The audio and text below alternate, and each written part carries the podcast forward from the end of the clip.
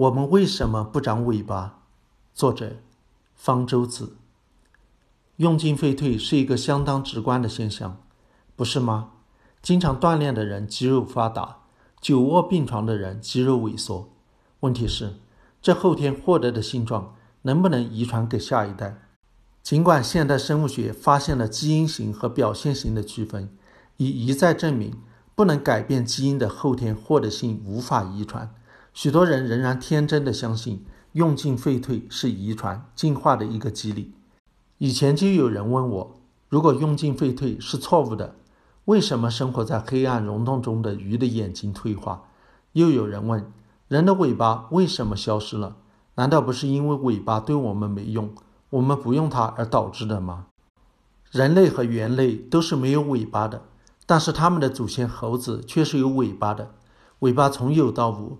是一种退化现象，如何解释退化现象？曾经让达尔文颇为苦恼。他提出了两个机理：一是由于不使用或者说废退；二是由于自然选择。我们从现代进化论的角度来看看达尔文提出的这两个机理。用进废退应该拆开来看。用进即认为动物频繁地使用某个器官，就能导致这个器官在后代中变得越来越发达。这是用后天获得性遗传解释适应环境的进化，是与现代进化论相冲突的。但是废退却未必跟现代进化论相冲突。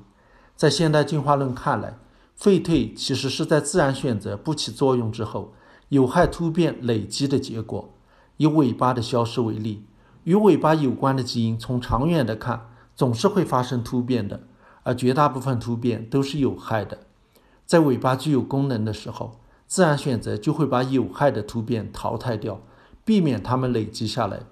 但是，一旦尾巴失去了功能，它是发达还是退化，都对个体的生存繁衍没有影响，自然选择就不再去管，有害的突变得以保留累积，尾巴也就越来越小、越短，直至消失。如果尾巴的消失是由于自然选择引起的呢？那是因为没有尾巴要比有尾巴更有生存优势，但是仅仅这么说是毫无意义的。如果以生存优势一语来解释一切，自然选择倒真的成了同义反复了。关键是要找出究竟有什么样的优势。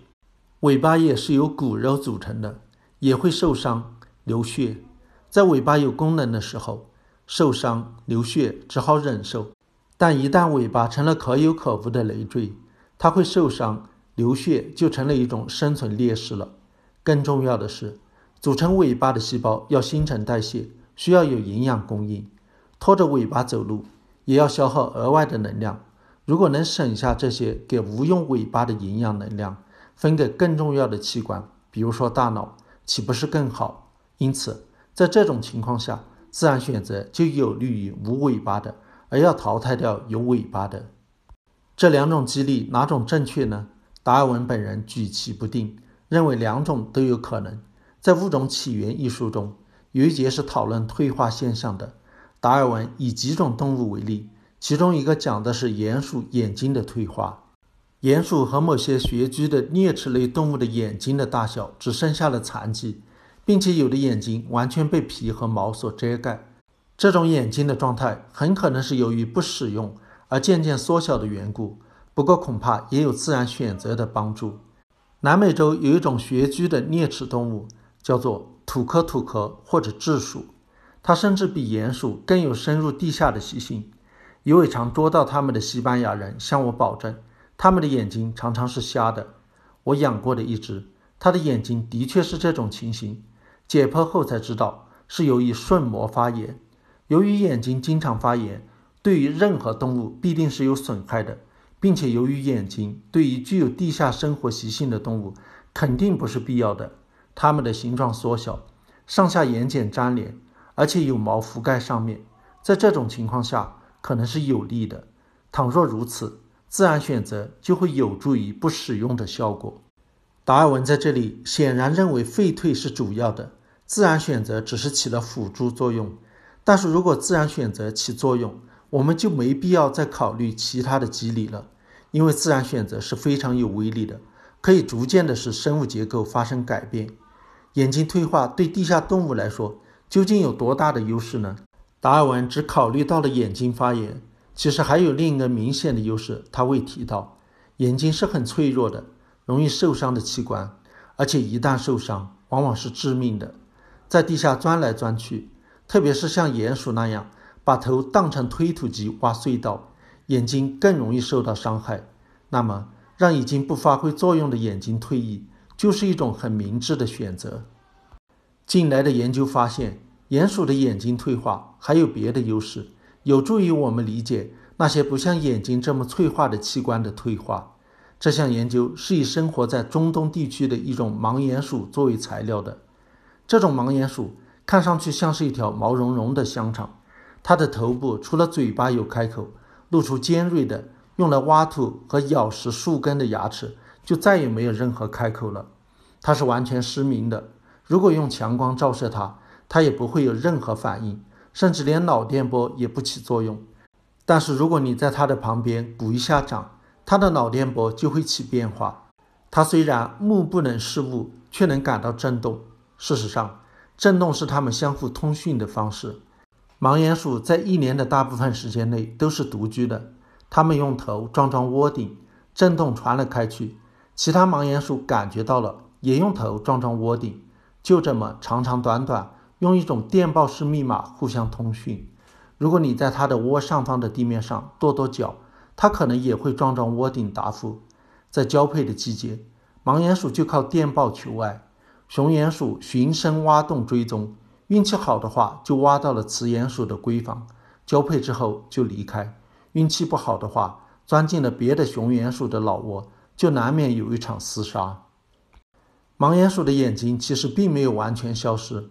如果我们解剖它的头部，会发现，在毛和皮肤之下。一对腺体包着的小眼睛，直径只有零点七毫米，体积只有同等大小的小鼠的眼睛的百分之一。这对眼睛没有瞳孔，晶状体也有萎缩，是无法成像的。但是它们还有视网膜，膜上有锥细胞，里面有能够感光的视蛋白，数量只有小鼠的百分之四。那么盲鼹鼠的眼睛为什么没有完全消失？这么一对藏在皮肤底下的小眼睛有什么用呢？由于里面还有视蛋白，还能感受到白天和黑夜的不同，即使是在皮肤底下，也还是能够感光的。就像你闭上了眼睛，也还能感到是光明还是黑暗。所以有的人开着灯睡不着觉。盲鼹鼠也是这样，当它们把土推出洞外时，它们皮下的小眼睛也能感到外面是白昼还是黑夜。它们的眼睛中有褪黑素，根据光周期调节鼹鼠的活动。实验证明的确如此。如果在实验室中，我们通过改变光亮颠倒白天和黑夜，盲鼹鼠的活动也随着改变。如果让光明时间变短，黑暗时间变长，模拟冬天的到来，盲鼹鼠的体内代谢也随之改变，准备抵抗寒冬了。如果我们把盲鼹鼠的眼睛摘除，它们的这些光周期反应就都消失了。相应的，盲鼹鼠的大脑皮层功能也发生了改变。它控制感觉漫射光和光周期的皮层区和小鼠的一样大小，但是控制视觉成像的皮层区则几乎消失了。大脑是一个很昂贵的器官，虽然只占盲鼹鼠体重的百分之一点三，却消耗了它吸收的氧气和葡萄糖的百分之二十。控制成像的皮层占整个大脑的百分之十，平均来说占了盲鼹鼠能量分配的百分之二。视网膜也是一种昂贵的器官。它的氧气消耗是身体平均水平的一百倍，因此让视觉退化可以省下超过百分之二的能量。地下是一个异常缺氧的环境，那里既没有风可以冷却身体，潮湿的土壤也使流出的汗不容易散发掉。因此，盲鼹鼠总是尽量使能量的消耗越低越好。能省下百分之二的能量消耗是一个很大的优势，可以将之用于更有价值的活动，比如。挖洞寻找食物、哺乳后代等等，就像一个穷人恨不得把一分钱掰成两半花。如果能把一年的工资省下百分之二，就可以备一时之需了。盲鼹鼠大脑皮层中控制视觉成像的部分虽然消失了，但并不是被当成废物空在那里。